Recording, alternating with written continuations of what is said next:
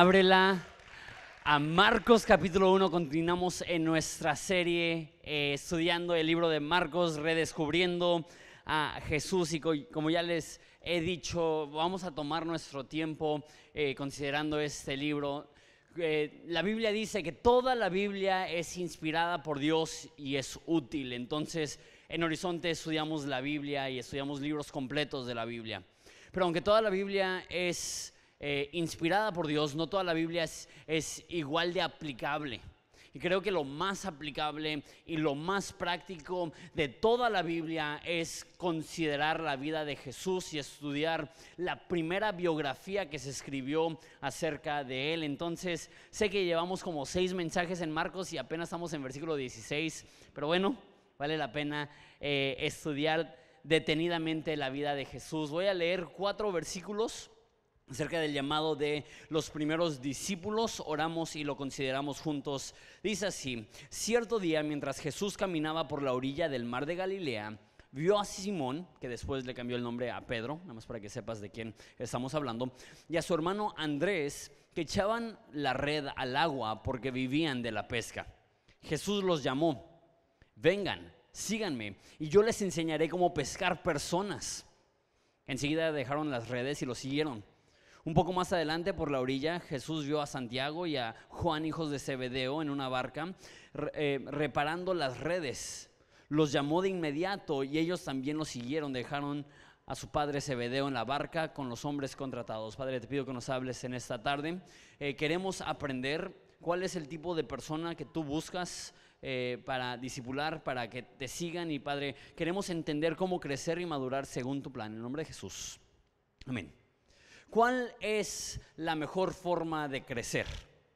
¿Cuál es la, mejor forma de cambiar? ¿Cuál es la mejor forma de madurar? Y en cierto aspecto, una de las razones, si no es que la razón más grande por la cual venimos a la iglesia, es porque queremos crecer, queremos madurar, queremos cambiar. Queremos ser mejores personas hoy de lo que fuimos ayer. Queremos cambiar malos, malos hábitos y pecados por virtudes y buenos hábitos. Queremos crecer en nuestro amor y nuestro cariño por otras personas. Entonces venimos a la iglesia en gran parte para responder esa pregunta. ¿Cómo puedo crecer, cambiar, madurar? Y la pregunta, la segunda pregunta sería, ¿cómo le hizo Jesús para tomar a hombres promedio? No, no los gigantes intelectuales, no los poderosos políticos, no los influyentes en cuanto a su economía, sino a personas comunes y corrientes y convertirlos en personas que cambiaron al mundo, como le hizo Jesús. Para tomar a personas que no tenían educación formal sería el equivalente como estudiar hasta la primaria, para, para que fueran maestros de multitudes ¿Cómo le hizo para que personas que dijeron no tengo oro ni plata, para viajar a todo el mundo conocido esparciendo el mensaje de Jesús? La respuesta es sencilla. Jesús les llamó a ser discípulos. Eso es súper importante entender. La Biblia utiliza la palabra cristiano tres veces y utiliza la palabra discípulo 269 veces. La meta de la Biblia no es que seamos cristianos. La meta de la Biblia no es siquiera que seamos creyentes. La meta de la Biblia es que seamos discípulos. Jesús enseñó a las multitudes, pero discipuló a doce. Ese, era su equipo y esas son las personas que él reclutó para poder cambiar el mundo a través de ellos. Ahora, para entender la palabra discípulo, tenemos que considerar el contexto histórico porque hoy en día únicamente usamos la palabra discípulo o discipular en el contexto de iglesia. Si tú estás aquí y no eres cristiano, antes que nada, bienvenido. Qué bueno que viniste a la iglesia un sábado por la noche a escuchar el mensaje de Jesús. Eh, te estábamos esperando y estamos felices que estás aquí. Pero la, frase discípulo es que, quieres que, sea como Pedro, quieres que sea como Juan. O sea, el único contexto que tiene la persona promedio acerca de discípulo o discipulado eh, es uno de los doce discípulos. Y para los que somos cristianos, la idea de discípulo o de discipulado es una clase una vez a la semana por ocho semanas y dices, ya fui a mi discipulado, ¿no? Entonces tenemos dos extremos que ambos son incorrectos. El, el concepto de discípulo fluye del sistema educativo hebreo antiguo. Déjate, te explico cómo enseñaba la, cómo funcionaba la escuela en los tiempos de Jesús. A partir de los seis años empezabas a ir a la escuela y el maestro y los maestros eran papás de la comunidad que le enseñaban a sus hijos valores, la Biblia, matemáticas sencillas, cómo expresarse, el equivalente hoy en día a la primaria. Y estudiaban eso de los 6 años a los 12 años. Y a partir de los 12 años las mujeres se casaban, qué difícil, este, y los hombres se metían a trabajar con sus papás. Entonces, a partir de los 12 años decían, ya concluiste con tu carrera académica, y ya estás listo para enfrentarte a la vida, ya estás lista para casarte, ya estás listo para trabajar.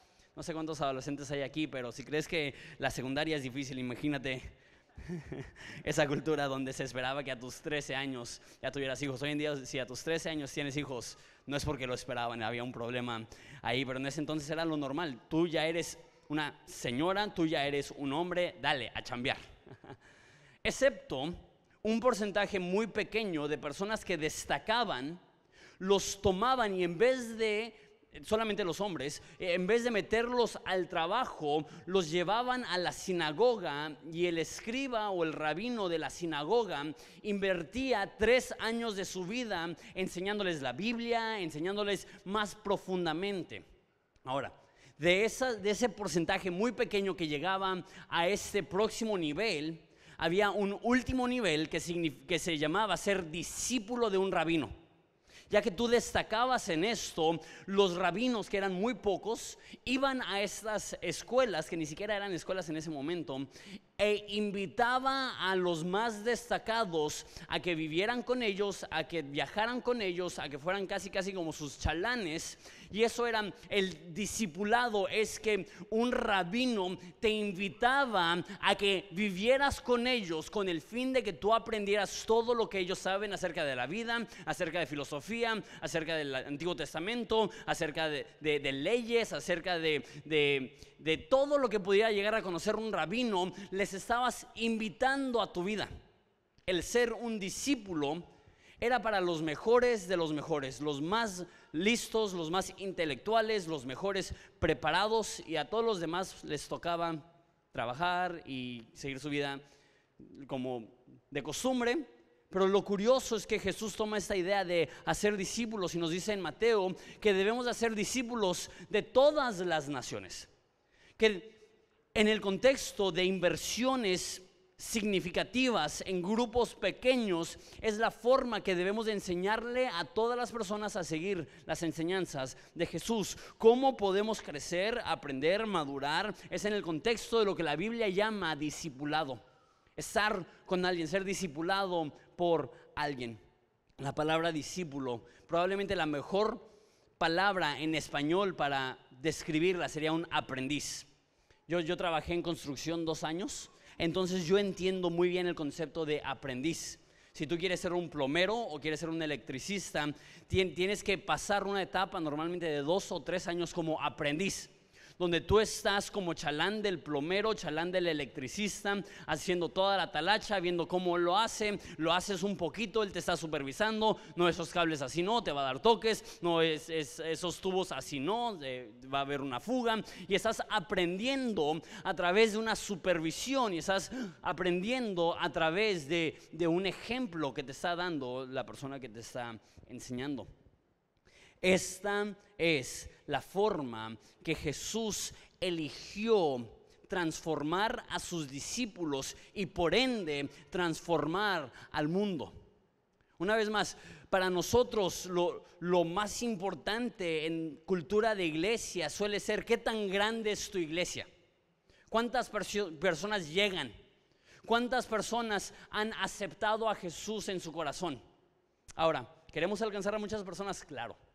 Un, pastor lo dice de esta forma, me encanta. Nos importan los números porque cada número representa una persona y cada persona representa una historia y cada historia le importa a Dios. Entonces, claro que nos importan las personas y queremos alcanzar a muchas personas. Pero la pregunta más grande no es cuánta gente está en tu iglesia, sino cuántas personas son discípulos de Jesús.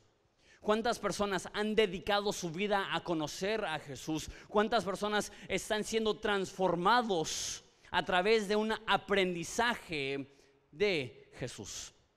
Eso es una vez más la forma que Jesús decidió invertir en esas 12 personas para transformar al mundo. Y este quizá es el reto más grande que tenemos nosotros como iglesia. Gracias a Dios nos ha dado la capacidad de alcanzar a muchas personas. Gracias a Dios nos ha dado la capacidad de crecer mucho estos últimos cuantos años. Pero nuestra meta no solamente es tener más conversiones, nuestra meta es tener más discípulos. No es más personas que se identifican como cristianos, sino más personas que viven como Cristo. No más personas que llegan a nuestras reuniones de fin de semana, sino más personas que hacen una diferencia en su comunidad porque han sido transformados por el amor de Dios. Habiendo dicho esto, tengo dos preguntas que quiero contestar con este mensaje. Uno, ¿qué tipo de personas elige Dios para ser sus discípulos? Viendo la elección de, los cuatro primeros discípulos, es uno. Y dos, ¿qué hacer cuando Dios te llama? Uno, cómo Dios elige a sus discípulos. Dos, ¿qué hacer cuando Dios te llama? Dice el versículo 16. Cierto día, mientras Jesús caminaba por la orilla del mar de Galilea, vio a Simón y a su hermano Andrés que echaban la red al agua porque vivían de la pesca. Entonces Jesús se crió en Nazaret y no sabemos cuándo, en algún momento, se fue a vivir a Capernaum, que está en el mar de Galilea, muy cerca a donde vivían Pedro, Juan, Santiago y, Andrés, que fueron los, cuatro discípulos más cercanos a Jesús. Muchos creen que quizás se conocían. Que, ese no es el primer encuentro y de, hecho la mayoría de gente cree que el primer encuentro es en el Evangelio de Juan, que todos están en el bautizo de, de Jesús y cuando Juan el Bautista dice, ese es el Cordero de Dios que quita el pecado del mundo. Andrés ve a Juan y dice, oye, pues lo seguimos a él, ¿no? Entonces empiezan a seguirlo y más o menos así se da. Pero aquí en Marcos nos narra la historia que está caminando junto al mar de Galilea. ¿Y qué es lo que ve a esos hombres haciendo? Dice que estaban echando sus redes al agua. ¿Qué tipo de personas elige Dios? Me encanta. Esos cuates no eran ninis. Esos eran personas trabajadoras. Esos estaban sirviendo a su familia. Vamos a ver un poco más adelante que era el negocio familiar. Ellos están trabajando duro. Y sabes, y, más como joven, conozco muchos, muchos jóvenes que tienen esta actitud. Que dicen, ya que Dios me llame, entonces me voy a activar pero hasta que Dios no me llame, voy a estar feliz comprándome unos doritos tamaño familiar y viendo Netflix 17 horas al día, hasta que Dios me llame, y cuando Dios me llame me, voy a activar.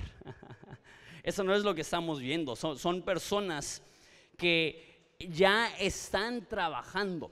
Como pastor, eh, hay muchas personas que se suman al equipo de trabajo, algunos que reciben un salario, otras que lo hacen como voluntarios. Sin embargo, el filtro que yo tengo para elegir a personas, mi papá me lo dio. Mi papá me dijo, jamás contrates a alguien que no está trabajando. Y, y, si no está trabajando, está activamente siendo intencional y lleno de iniciativa para conseguir otro trabajo. Porque sí, de repente pasa que te pueden despedir por alguna otra razón, pero en la iglesia de repente hay personas que dicen, yo no voy a hacer nada hasta que Dios me demuestre qué es lo que debo de hacer. No, si Dios no te ha llamado específicamente a entrarle o Dios no te ha revelado cuál es el llamado de tu vida o el destino de tu vida, ¿qué es lo que debes de estar haciendo? Trabajando, estudiando, pagando tus deudas o no endeudándote, sirviendo en la iglesia, estando activo. Y es en el contexto de la actividad que Dios revela llamados. Déjalo repito, es en el contexto del servicio que Dios clarifica el propósito para tu vida. Y muchas veces la razón que caminamos sin claridad y caminamos sin saber cuál es la dirección que Dios tiene para nuestras vidas es que estamos estacionados y frenados diciendo, Dios muéstrame a dónde ir Pero ¿sabes que no puedes dirigir un carro estacionado? Pero un carro que va en dirección fácilmente puedes cambiar de dirección. Y muchas personas están estancados y estacionados y se creen bien espirituales. Dios, muéstrame tu plan. Dios, dime qué es lo que quiero hacer. Pero Dios llama a los que están trabajando. E, existe, una vez más, no, no, quiero repetir lo demás, pero existe esta espiritualidad falsa que dice, yo no voy a hacer nada hasta que Dios me demuestre qué hacer. Eso no es la actitud. La actitud es, si Dios no me ha revelado con claridad qué es lo que tiene para mi vida, entonces voy a trabajar, me voy a esforzar, voy a ser responsable, voy a pagar mis compromisos, voy a servir en una iglesia, voy a ser una persona íntegra. Y en el contexto de la fidelidad es cuando Dios muestra visión y dirección para tu vida. No eran ninis, estaban siendo proactivos, estando llenos de iniciativa y creo que esas dos virtudes son de las más importantes que puedes tener, ser una persona lleno de iniciativa y una persona lleno de proactividad. Ahora, otra cosa acerca de el tipo de personas a las que llaman Jesús. Ellos qué están haciendo? Están trabajando en la pesca. ¿Qué significa eso? Ellos no fueron elegidos para entrar a la etapa 2 de enseñanza, de la escuela. Si se acuerdan que les dije que hasta los 12 años todos estudiaban y a partir de los 12 años únicamente estudiaban los destacados y a partir de los 15 años únicamente un grupito, un porcentaje chiquitito, chiquitito, chiquitito llegaban a ser discípulos? Pues Jesús va con las personas que intelectualmente no eran capaces de ser, de llegar a otro nivel académico. De hecho, hay una historia que me fascina en Hechos que después de que habla Pedro, dice que reconocieron que eran personas sin letras y del vulgo. Eso es lo que dice la reina Valera, que, se da a entender que son personas comunes y corrientes y que no son buenos para hablar. Pero cuando ves el griego es un poco más chistoso porque dice, y reconocieron que era, y la palabra en griego es idiotes, que no tienes que pensar mucho para saber cuál palabra en español se deriva de esa palabra en griego. Entonces, esas personas, al momento de abrir la boca, las personas, y estos, ¿no? Indoctos, incultos, ¿cómo pueden hablar con tanta autoridad? ¿Cómo pueden hacer una diferencia tan grande? ¿Por qué? Porque habían, nos dice Hechos, habían estado con Jesús. Me encanta esto. Que Dios no escoge a los que son intelectualmente superiores, escoge a los que son intelectualmente comunes. No necesitas ser inteligente para ser escogido por Dios. ¿Cuántos dicen amén a eso? No necesitas ser de las personas más destacadas para que Dios te elija. ¿Cuántos dicen amén a eso? Eh, me encanta esa historia porque me demuestra que Dios utiliza a personas ordinarias, promedio, para hacer algo extraordinario. Ahora, si, tú eres intelectualmente superior y lo hay, una de las cosas más intimidantes de ser pastor en Horizonte es que conozco a muchos de ustedes y sé lo inteligentes que son y me da un poco de pena pararme aquí con todas mis fallas y todos mis errores y, y presentarte la palabra de Dios. Entiendo que hay un chorro de personas súper inteligentes, entiendo que hay un chorro de personas aquí súper destacadas y si estás aquí y esa es tu realidad, chido Dios también te puede usar. Pero si no eres así, y no eres del porcentaje más intelectual o más inteligente, y si no eres del porcentaje más destacado, sabes que esas son las personas que Dios eligió ah, cuando estaba eligiendo a Pedro y Andrés, a Simón y Andrés. Eh, Dios, eh, el servir a Dios tiene muy poco con tu habilidad intelectual. Qué increíble, ¿no? El servir a Dios tiene muy poco que ver con tu habilidad de destacar y ser primero entre muchos. Eso me da a mí mucha, mucha esperanza. Versículo 17. Jesús los llamó, vengan, síganme y les enseñaré cómo pescar personas. Ese es el llamado que hace Jesús. Una vez más, el llamado no solamente es cree esto, el llamado no solamente es espero que estés de acuerdo con esta declaración de fe, la invitación no es solamente espero que tengas sana doctrina. La invitación es sígueme, camina conmigo, conóceme. Quiero que pases la vida conmigo. Esta es la esencia del discipulado. El estar con Jesús, el vivir con Jesús, el dedicar tu vida a Jesús. El, ser un aprendiz de Jesús, el ver cómo es Jesús y que eso dicte la forma que tú te portas. Por eso estamos literalmente gateando en Marcos. Por eso si nos toma un año completo ver 16 versículos, está bien. ¿Por qué? Porque la meta del cristiano es ver a Jesús, es pasar tiempo con Jesús y por ende empezar a comportarnos como Jesús. Y de hecho toda la Biblia tiene el fin de enseñarnos cómo es Jesús, pero cuánto más sencillo es cuando estamos viendo directamente a través de una biografía antigua. Así era Jesús. La meta del cristiano no solamente es llegar a creer lo que Jesús enseñaba, sino empezar a vivir como Jesús vivía. Hace como 20 años se hicieron bien populares en Estados Unidos y llegó la moda hasta acá. No sé si te llegó a, tocar, que habían unas pulseritas que decían WWJD. No sé si a, si alguno les, les, tocó, pero en Estados Unidos era la mega moda hace 20 años. Y es, esa pulsera, las iniciales era WWJD porque era What would Jesus do? ¿Qué es lo que haría Jesús? Y sé que es un poco cursi y por alguna razón ya no están de moda. Aunque quién sabe, las cosas retro de, de repente regresan, ¿no? Y no dudo que quizá algunos de ustedes estén usando una de esas pronto. Pero el caso es que esta es una de las preguntas más sanas que te puedes hacer. Si Jesús estuviera en mi situación, ¿qué es lo que haría Jesús? ¿Qué es lo que haría Jesús si tuviera a mi patrón? ¿Qué es lo que haría Jesús si tuviera a mis hijos? ¿Qué es lo que haría Jesús si tuviera a mi novia? ¿Qué es lo que haría Jesús si tuviera a mi esposa? ¿Le respondería de esa forma? ¿Hablaría de esa forma? Sería impaciente de esa forma, reaccionaría de esa forma y de repente empezamos a ver, órale, qué difícil, porque no creo que Jesús sería así. Pero la única forma de obtener esa transformación no es meramente aprendiendo conceptos, sino siguiendo un ejemplo, siendo un aprendiz de Jesús, siendo un discípulo de Jesús.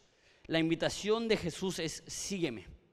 Y no, no, quiero hay un concepto que me cayó el 20 hoy, que hay tantas cosas, tengo mucho tiempo como que eh, considerando ese libro y como que hoy, como que cupo algo y, literal me dio una estructura para todo el libro. ¿Se los doy? Ok, estaba pensando hacerlo la próxima semana, pero nada más a grandes rasgos. Hay tres cosas en las que se enfoca Jesús. Predicar, discipular y sanar. Predicar es alcanzar al no cristiano Discipular es desarrollar al cristiano y sanar es enviar a su cuerpo, enviar a su iglesia para hacer una diferencia en la comunidad. Y literal, todo lo que hace se enfoca en esas tres cosas, alcanzar al que está lejos de Dios, capacitar al que es cristiano y activar a sus seguidores para hacer una diferencia en este mundo. Y todo esto es en el contexto de discipulado. Les invita, sígueme y les dice, y yo les enseñaré a pescar personas. Eso se los he dicho antes porque eh, suena muy cursi decirle a un pescador, ya no serás un, pescador de peces, ahora serás un pescador de personas, ¿no?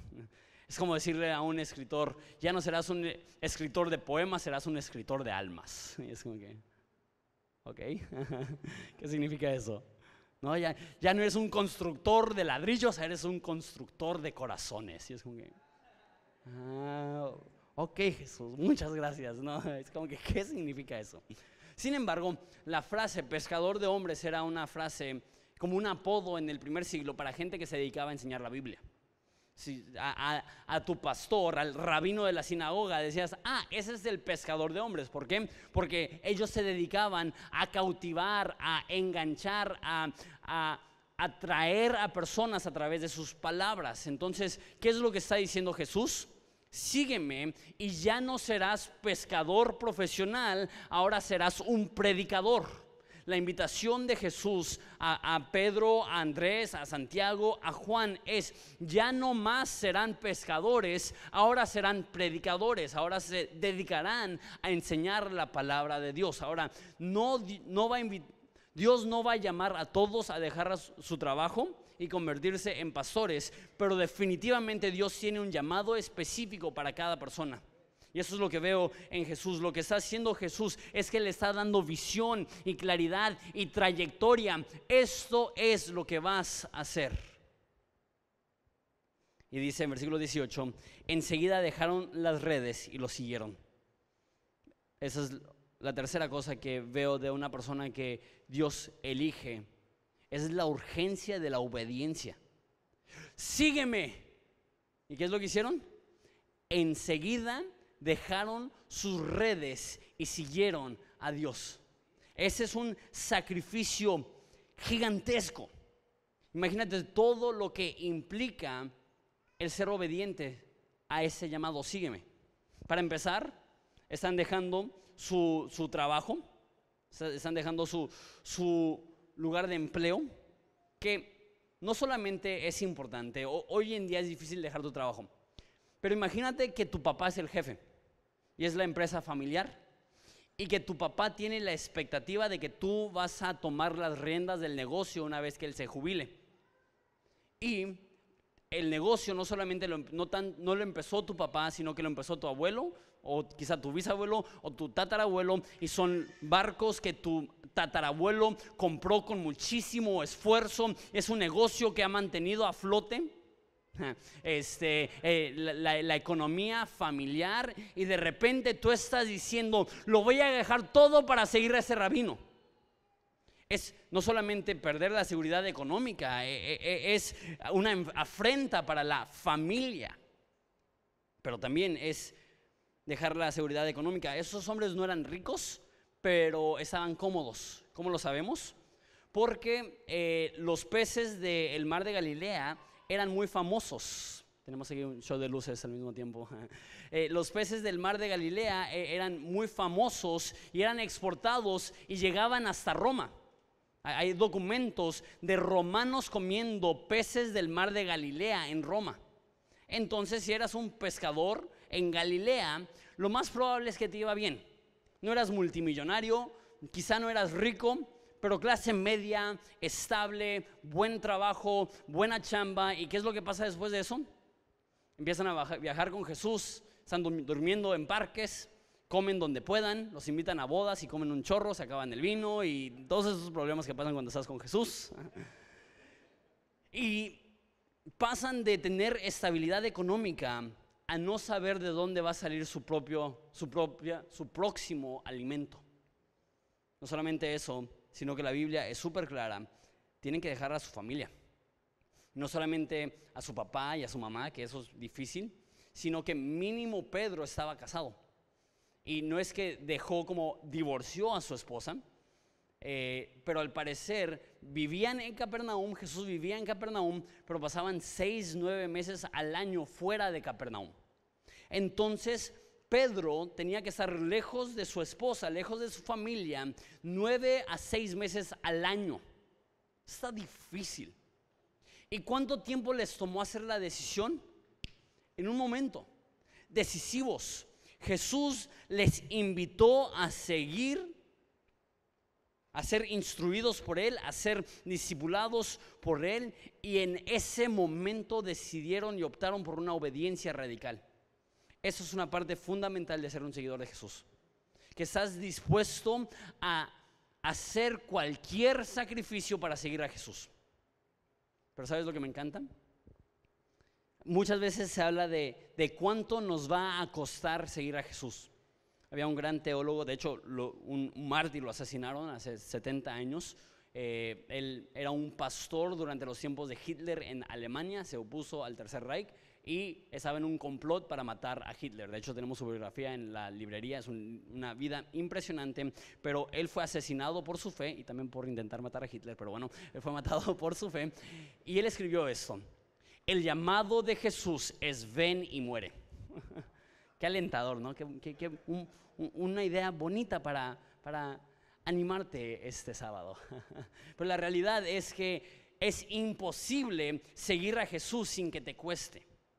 Sin embargo, se habla mucho de cuánto te va a costar seguir a Jesús, pero de repente no se habla de cuánto te va a costar no seguir a Jesús. Porque cuánto le costó a Pedro seguir a Jesús? Su trabajo, su estabilidad, pasar más tiempo con su familia, estar con sus papás, el negocio familiar, quizá la reputación en su pueblo. Eso es lo que le costó. ¿Qué es lo que le hubiera costado a Pedro si no hubiera seguido a Jesús? Cambiar el mundo, estar con Jesús, escribir dos, dos, libros de la Biblia, hacer una diferencia, que dos mil años después aún estemos hablando de Él, se hubiera perdido de absolutamente todo esto. Seguir a Jesús es costoso, no seguir a Jesús es más costoso. Inclusive en el capítulo 10 de ese libro, Pedro le dice a Jesús, Jesús lo hemos dejado todo para seguirte a ti. Y Jesús no le dice, pues cállate, eh, mínimo estás conmigo. Le dice, no, todo aquel que deja padre, madre, esposa, hijos, tierra, negocios, por mi nombre será recompensado en esta vida y la que sigue cien veces. Seguir a Jesús es difícil, es doloroso, es un sacrificio. No seguir a Jesús, te pierdes del privilegio de ser usado por Dios. Te va a costar más a la larga no obedecer que cualquier sacrificio que tengas que hacer para poder obedecer. En la economía de Dios, cualquier cosa que pierdas para seguir a Jesús es mínimo a comparación de todo lo que recibirás por haber seguido a Jesús. Lo repito, en la economía de Dios, cualquier cosa que pierdas para poder seguir a Jesús es mínimo a comparación de lo que recibes al seguir a Jesús. Imagínate, a Pedro de una edad avanzada le hubieras preguntado, oye, ¿valió la pena seguir a Jesús? ¿Valió la pena perder la estabilidad económica? ¿Valió la pena perder tu chamba? ¿Qué te hubiera dicho? Claro, Lee hechos, mira lo que Dios ha hecho. Hemos transformado al mundo. Mi vida hizo una diferencia. Y después casi casi se repite la historia, pero una cosa más que quiero decir. Un poco más adelante por la orilla, versículo 19, Jesús vio a Santiago y a Juan, hijos de Zebedeo, en una barca, reparando las redes. Una cosa que quiero hacer mención súper rápido, que no tiene mucho que ver con, con, las ideas que estoy hilando, pero solamente es algo que me sorprende, es que la mayoría de teólogos creen que Juan en ese momento tenía entre 13 y 15 años. Y Jesús lo llamó a que fuera un discípulo.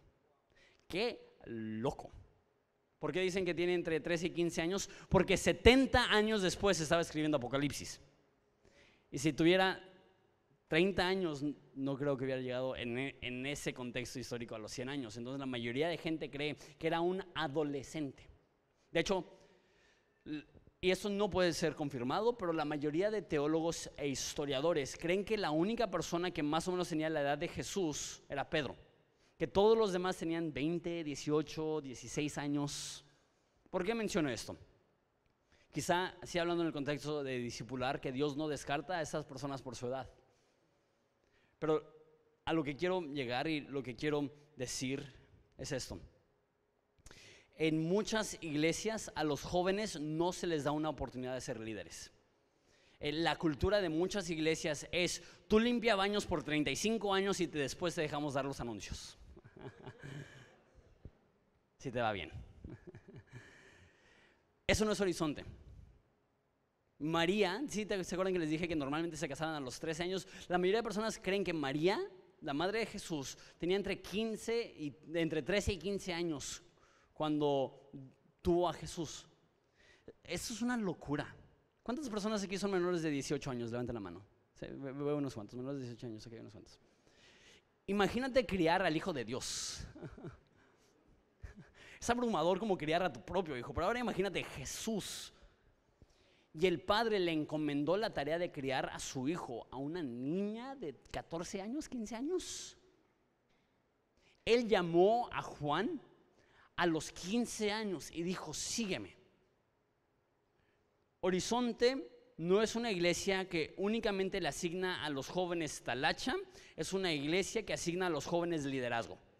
Que nos cueste, que se equivoquen, que sucedan un chorro de cosas que después tenemos que disculparnos y decir, ¿sabes qué? Es que tenemos a chavitos ah, tomando decisiones bien locochonas, pero ¿sabes qué? Vamos a errar del lado de equipar y a empoderar a jóvenes que dejarlos en la banca hasta que ya tengan como 50 años y después decir, pues ya, ahora sí que ya perdiste toda la energía, toda la innovación, todas las ideas, ahora sí puedes ser líder.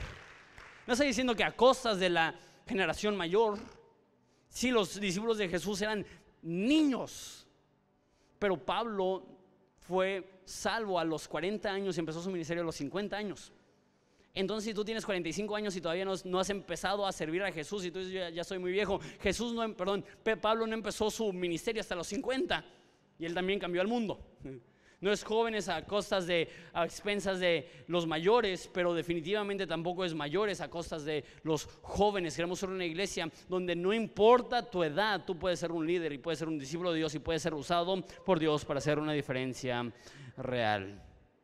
Versículo 20, los llamó de inmediato y ellos también lo siguieron, dejando a su padre Zebedeo en la barca con los hombres contratados. La, la frase con la cual quiero terminar es de inmediato. También se usa una frase similar hablando de, Pedro y Andrés que dice que enseguida le siguieron.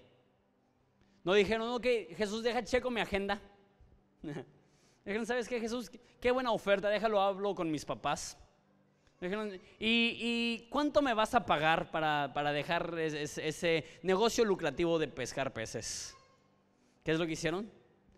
Enseguida, de inmediato con un corazón apasionado, dijeron, nadie me había dado la oportunidad en la vida y si esta persona está dispuesto a confiar en mí y a decirme, sígueme y sé mi discípulo, lo que yo más quiero es aprender, crecer, ser transformado, que mi vida cuente, que mi vida pueda hacer una diferencia. Y dejaron absolutamente todo para poder seguir a Jesús. ¿Sabes? Si no eres decisivo, no sé si es palabra, la digo mucho esa palabra, pero no, sé si, si, viene en la RAE.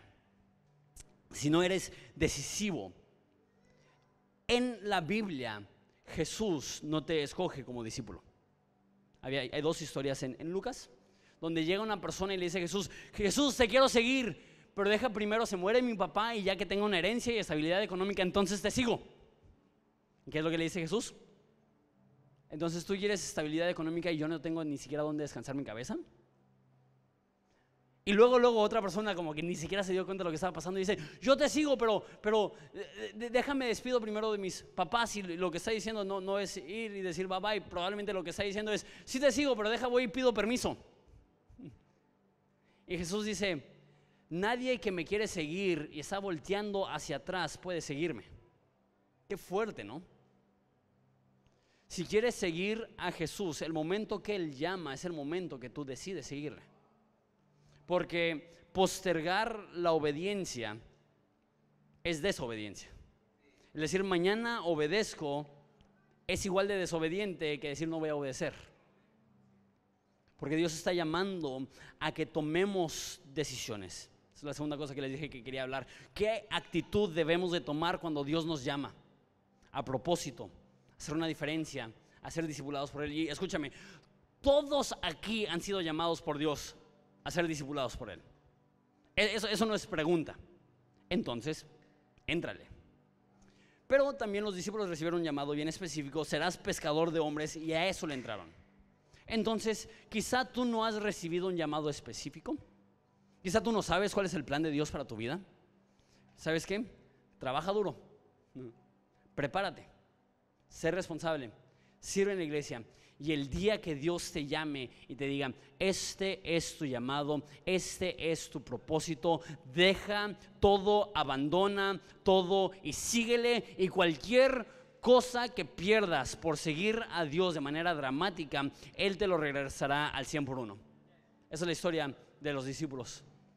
Perdieron mucho, pero ganaron muchísimo más. Tuvieron que dar mucho, pero Dios respaldó dándoles mucho más de lo que ellos se pudieron haber imaginado. No sé cuál es el llamado que Dios tiene a tu vida, pero el momento que Dios te llama, tenemos que estar dispuestos a decir, sí, está chido, dejo todo y te sigo. A si nos ponemos de pie y oramos, Padre.